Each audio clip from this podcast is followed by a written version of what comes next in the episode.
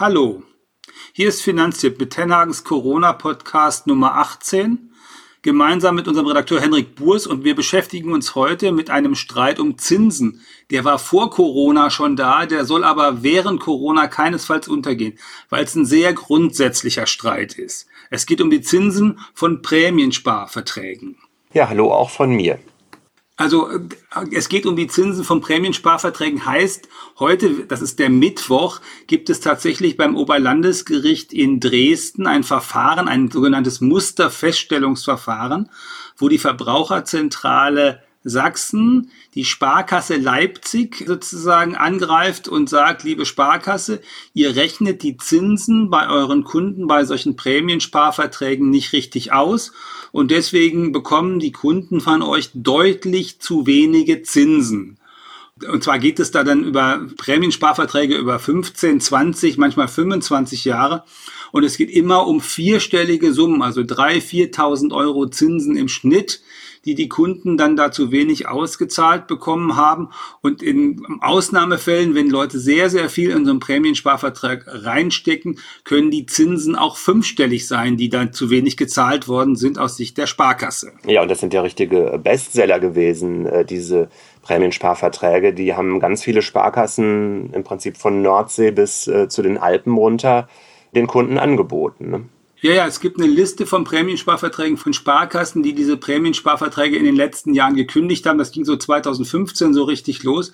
Da sind über 100 Sparkassen. Und wenn man weiß, dass es knapp 400 Sparkassen in der Republik gibt, dann weiß man, dass es ganz, ganz viele sind. Und in Sachsen ist das auch besonders ausgeprägt. Weil alle zwölf sächsischen Sparkassen, sagt die Verbraucherzentrale, haben solche Sparverträge gehabt. Und die haben eigentlich zwei Bestandteile gehabt, um die es jetzt seit Jahren auch Streit gibt. Der eine Bestandteil ist, kann denn die Sparkasse so einen langlaufenden Prämiensparvertrag, wo eigentlich gar nicht drinsteht, wann er zu Ende sein soll, kann die den einfach kündigen? Die Kunden hätten den gerne behalten, weil die Sparkasse neben den Zinsen, die sind im Augenblick total niedrig, aber jedes Jahr eine Prämie gezahlt hat. Und die Prämien sind über lange Jahre immer höher geworden. Und deswegen hat sich der Kunde eigentlich nicht über die Zinsen gefreut, die gab es nämlich quasi nicht, aber über diese doch durchaus hohen Prämien. Und als die Sparkassen angefangen haben, diese Verträge zu beenden einseitig, haben sich die Kunden erstmal gefragt, dürfen die denn das beenden? Das ist natürlich vor die Gerichte gegangen und bei den Gerichten ist rausgekommen, unter bestimmten Umständen dürfen die Sparkassen tatsächlich diese Verträge beenden. Die dürfen nämlich die beenden, wenn die höchste Prämie, die man so bekommen kann im Jahr, wenn die schon erreicht ist und äh, deswegen das Ziel dieses Prämiensparvertrages im Zweifel schon erreicht ist. Das ist der Kern. Dann dürfte eine Sparkasse diesen Vertrag beenden. Ich glaube, damals haben die Richter dann auch gesagt, ähm, wenn in manchen Werbeprospekten einer Sparkasse dann so ein Zeitraum von 25 Jahren kam da, glaube ich, auch schon mal vor, wenn das drinsteht, das ist nicht unbedingt ausschlaggebend, ne? sondern so Werbebroschüren sind nicht das, worauf man sich berufen kann, sondern im Zweifel, was genau. im Vertrag steht oder nicht im Vertrag steht. Ne? Der Bundesgerichtshof hat gesagt, also was in der Werbung steht, ist egal, äh, was im Vertrag steht, ist wichtig und richtig und deswegen äh, darf so eine Sparkasse so einen Vertrag dann im Zweifel auch beenden. So, äh, die Leute haben sich natürlich sehr geärgert, wenn diese Prämiensparverträge beendet werden. Und die sind dann mit diesen Prämiensparverträgen zum Beispiel zu Verbraucherzentralen gegangen und haben gesagt, dürfen die das denn wirklich beenden? Und dann haben diese Verbraucherzentralen, nicht nur die in Sachsen, also bundesweit, aber vor allen Dingen in Sachsen und Baden-Württemberg, auf diese, auf diese Verträge drauf geguckt und äh, denen sind dann, ist dann der Kit aus der Brille gefallen, wie man so schön sagt, weil die haben sich die Zinsen angeguckt, die die Kunden da versprochen bekommen haben. Also ein Vertrag hat Zinsen und Prämien. Also äh, über die Prämien haben wir gerade schon geredet. Bei den Zinsen ist der Streit also richtig, richtig hart, weil das sind sogenannte flexible Sparverträge gewesen. Das heißt, die Bank hat einen Zins versprochen, als der Vertrag losging. Und äh, der Zins sollte sich dann immer anpassen, je nachdem, was in der Zinslandschaft passiert. Nun ist in den vergangenen 15, 20 Jahren sind die Zinsen ja runtergegangen und deswegen sollten die Banken dann das auch anpassen dürfen. Soweit ist das unstrittig. Dann war das aber so, dass Sparkassen, aber nicht nur Sparkassen, haben die Zinsen sozusagen nach Gutsherrenart angepasst. Also wenn es nach unten ging, ging es immer schnell. Wenn es nach oben ging wieder, äh, dann hat man das leider mal verschlafen. Und da hat der Bundesgerichtshof schon 2004 zum ersten Mal gesagt, so geht das nicht. Anpassen nach Gutsherrenart geht nicht. Sondern ihr müsst einen Referenzzins benennen. Also ihr müsst etwas, was außerhalb eurer eigenen Gestaltungsmacht liegt, da draußen benennen, was ungefähr dem Vertrag entspricht. Und daran müsst ihr euch bei eurem Zinsanpassung orientieren und das müsst ihr dem Kunden auch sagen, damit er das auch überprüfen kann. Also ein Verhältnis zu einem Zinssatz, den jeder irgendwie in der Zeitung lesen kann oder ähm, im Internet findet. Das wäre die Idealversion, ja. Wie, man kann es sich fast denken, die Banken, also die Sparkassen und auch andere haben sich daran nicht so richtig gehalten. Und das hat dazu geführt, dass der Bundesgerichtshof von 2004 bis 2010 in mehreren Urteilen sehr dezidiert hingegangen ist und gesagt hat, jetzt schreiben wir euch das genau vor, wie ihr das machen müsst. Also, ihr müsst einen Referenzzins nennen. Dieser Referenzzins muss dem entsprechen, wie der Vertrag gedacht ist. Wenn der Vertrag auf 15 Jahre angelegt ist, dann dürft ihr nicht einen Zins für ein Jahr nehmen, der als Referenzzins da dient, sondern das muss einer sein, wie der für 15-jährige Verträge üblich ist dann müsst ihr diesen Zins regelmäßig anpassen und zwar sozusagen nicht irgendwie auf, darauf warten, dass sich der Zins um ein halbes Prozent verändert, sondern regelmäßig gucken und anpassen. Und schließlich und endlich hat der Bundesgerichtshof dann auch noch gesagt, na ja, ihr müsst den Zins relativ anpassen. Beispiel, als der Vertrag losging, lag der Referenzzins bei 5%. Der Kunde hat 4% bekommen. Jetzt fällt der Zins die ganze Zeit über. Zum Beispiel, er fällt um äh, 2%. Dann ist der Zins, der vorher 5% war, jetzt 3%. Der Zins des Kunden darf dann aber nicht von 4 auf 2 fallen. Das hätte die Bank gerne gehabt, sondern der Zins des Kunden darf nur von 4 Fünftel von 5, also 4%, auf 4 Fünftel von 3, also 2,4% fallen. Das bedeutet in jedem Fall, dass die Kunden deutlich mehr Zinsen bekommen. Und wenn das über 20 Jahre geht, dann kommen da echt große Summen bei zustande. Ah ja, also der Unterschied zwischen absoluten Größen, also ein Prozentpunkt sozusagen, oder einer relativen Größe, ja, läppert sich dann. Genau. Und ähm, jetzt ist das heute also vor Gericht und wir haben die Chance mit Andrea Heyer, die bei der Verbraucherzentrale Sachsen die äh, leitende Mitarbeiterin für diese ganzen Fragen rund um die Zinsen und die Sparkassen ist, zu sprechen. Und äh, wir telefonieren jetzt gleich mit ihr. Ah, super, das ist ja genau pünktlich. Und ähm, ja, wir hören übrigens die Tenhagensche Telefonanlage Schönen klingeln. Guten Tag, hallo. Meine, also unsere Frage bei, bei Finanztipp ist natürlich äh, erstens, äh, wie ist das, wenn man das erste Mal so eine Musterfeststellungsklage vor das Oberlandesgericht bringt? Ja, so eine Musterfeststellungsklage ist ja für alle Beteiligten noch eine sehr neue Angelegenheit und da ist sicherlich auch eine gewisse Aufregung bei allen Beteiligten dabei. Aber für uns war es sehr erfrischend, den Ausführungen des Vorsitzenden Richters äh, zu folgen. Wir hatten da durchaus auch viel Freude daran. Äh, auf der anderen Seite, auf der Sparkassenseite äh, war das nicht der Fall. Das konnten wir der Mimik und Gestik entnehmen. Ja, Hintergrund ist, dass das Gericht äh, doch äh, sehr weit unserer Argumentation gefolgt ist. Ja, das wollte ich jetzt gerade fragen. Also erstmal noch mal zum, zum Szenischen. Wie viele Leute waren denn überhaupt da? Ist ja Corona-Zeit. Wie muss man sich das vorstellen, eine Oberlandesgerichtsverhandlung in Corona-Zeiten? Ja, eine solche Verhandlung in Corona-Zeiten sind ja auch äh, besondere Herausforderungen. Das hat das Gericht auch so gesehen. Wir waren sehr froh und haben ja auch dafür plädiert, dass der Termin nicht verschoben wird. Die Gegenseite wollte den Termin äh, gerne verschieben und äh, letztendlich ist es dem Gericht gelungen, dass man die Abstände einhalten konnte, was natürlich dazu geführt hat, dass nicht alle Interessierten in dem Gerichtssaal dabei sein konnten. Äh, das war bedauerlich, denn es gab einen sehr viel höheren Andrang an Personen, die gerne der Verhandlung beigewohnt hätten, als wie dann tatsächlich reingekommen sind. Das heißt, da waren links und rechts jeweils zwei zwei Plätze von euch frei. Genau, es war viel Platz im Raum auch noch.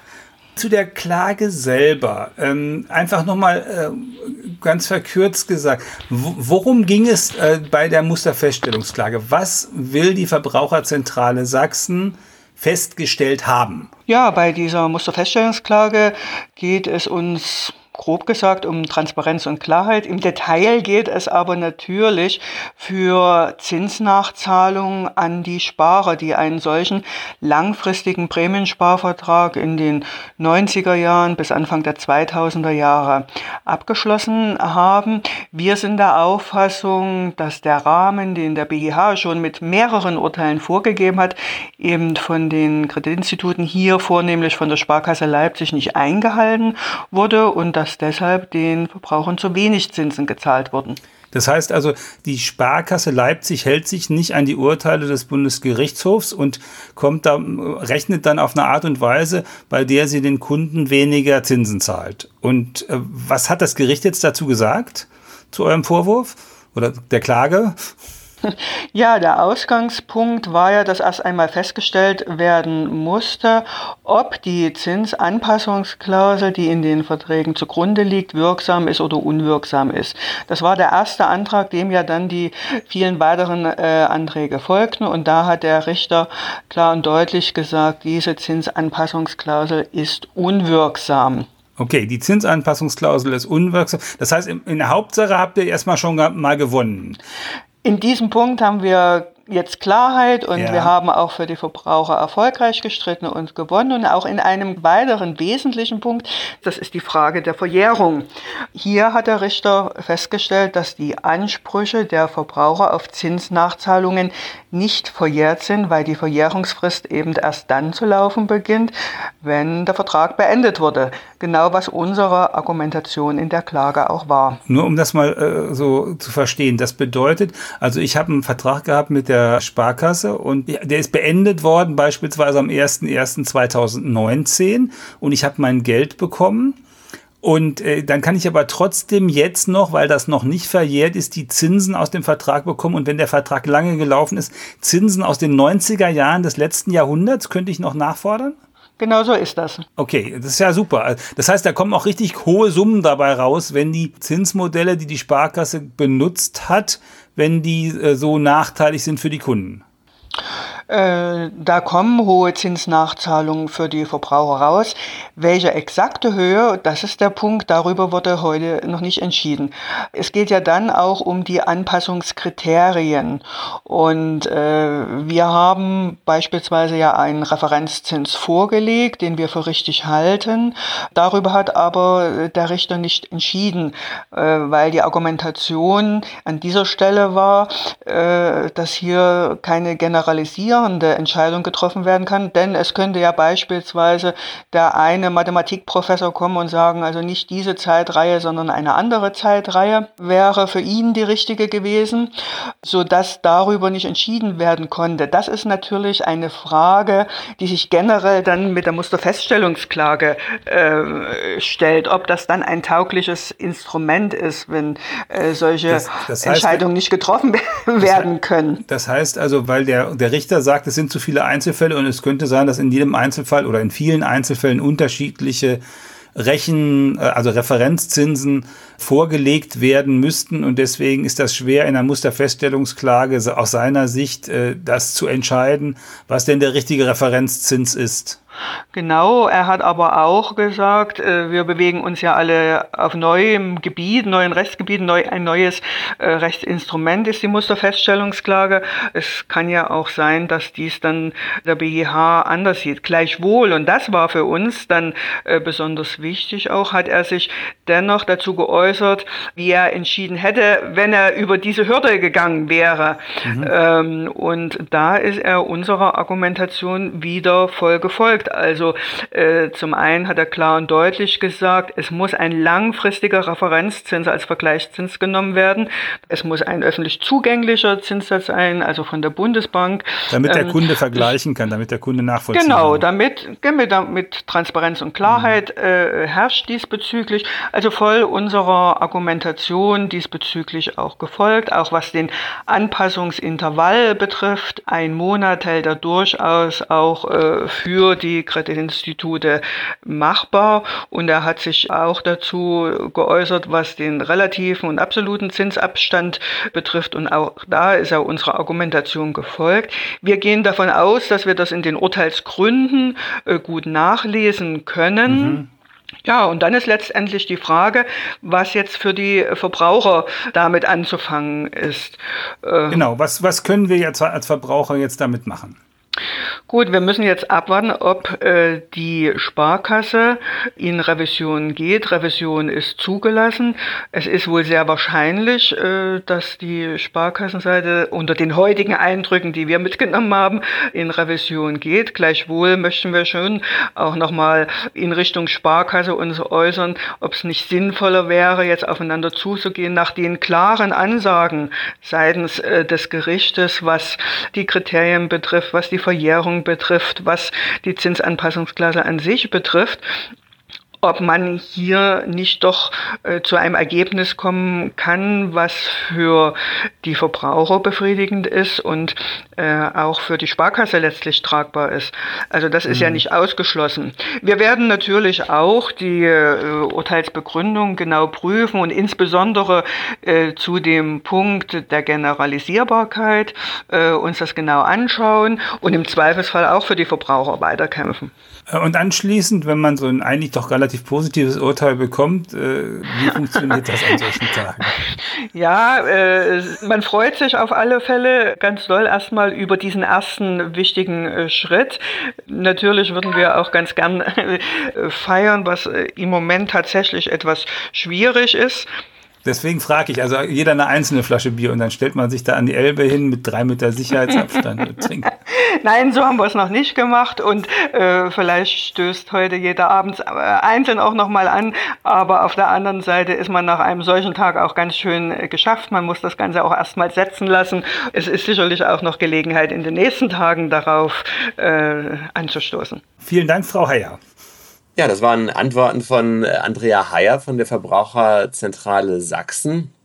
Ähm, wir haben natürlich auch ein Statement der Sparkasse Leipzig zum heutigen Termin beziehungsweise zum heutigen Urteil.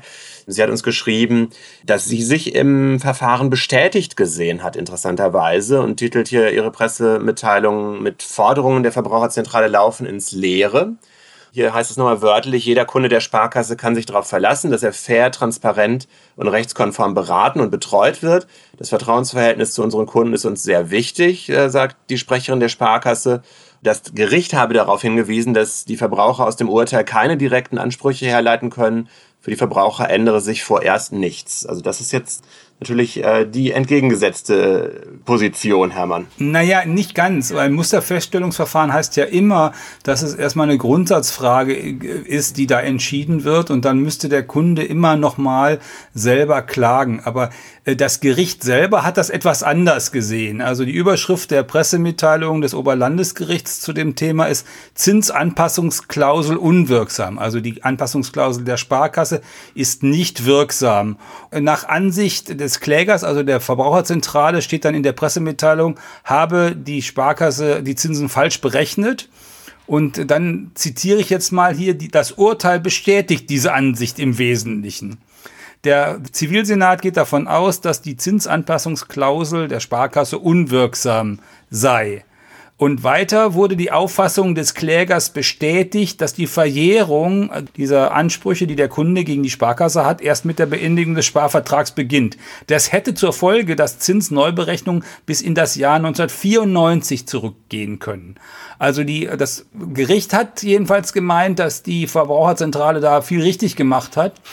Und wir meinen das ja sowieso an der Stelle auch. Und von daher ist das sehr spannend. Und auch natürlich die spannende Frage, ob die Sparkasse Leipzig jetzt zum Bundesgerichtshof geht und äh, da eine Revision haben will. Das wäre sozusagen dann das x-te Urteil zu diesen Zinsanpassungsklauseln, äh, weil die, der Bundesgerichtshof ja schon mehrfach gesagt hat, wie er sich das eigentlich vorstellt. Bin mal gespannt. Ja, aber dein Fazit aus der heutigen Geschichte oder aus dieser Folge ist, es ist schon ein äh, Rückenwind für Sparkassenkunden, oder? Das ist ein Rückenwind für Sparkassenkunden und eigentlich ist das auch ein Signal, wenn jemand bei einer anderen Sparkasse klagt, dass die möglicherweise sich das mal genau angucken und dann schon verstehen, dass ihre Klausel im Zweifel nicht taugt und dass man dann mit dem Kunden eine bessere Lösung finden muss, wenn man nicht auf den Bundesgerichtshof äh, warten will. Wenn man auf den wartet, dann dauert das vielleicht bis ins nächste Jahr hinein.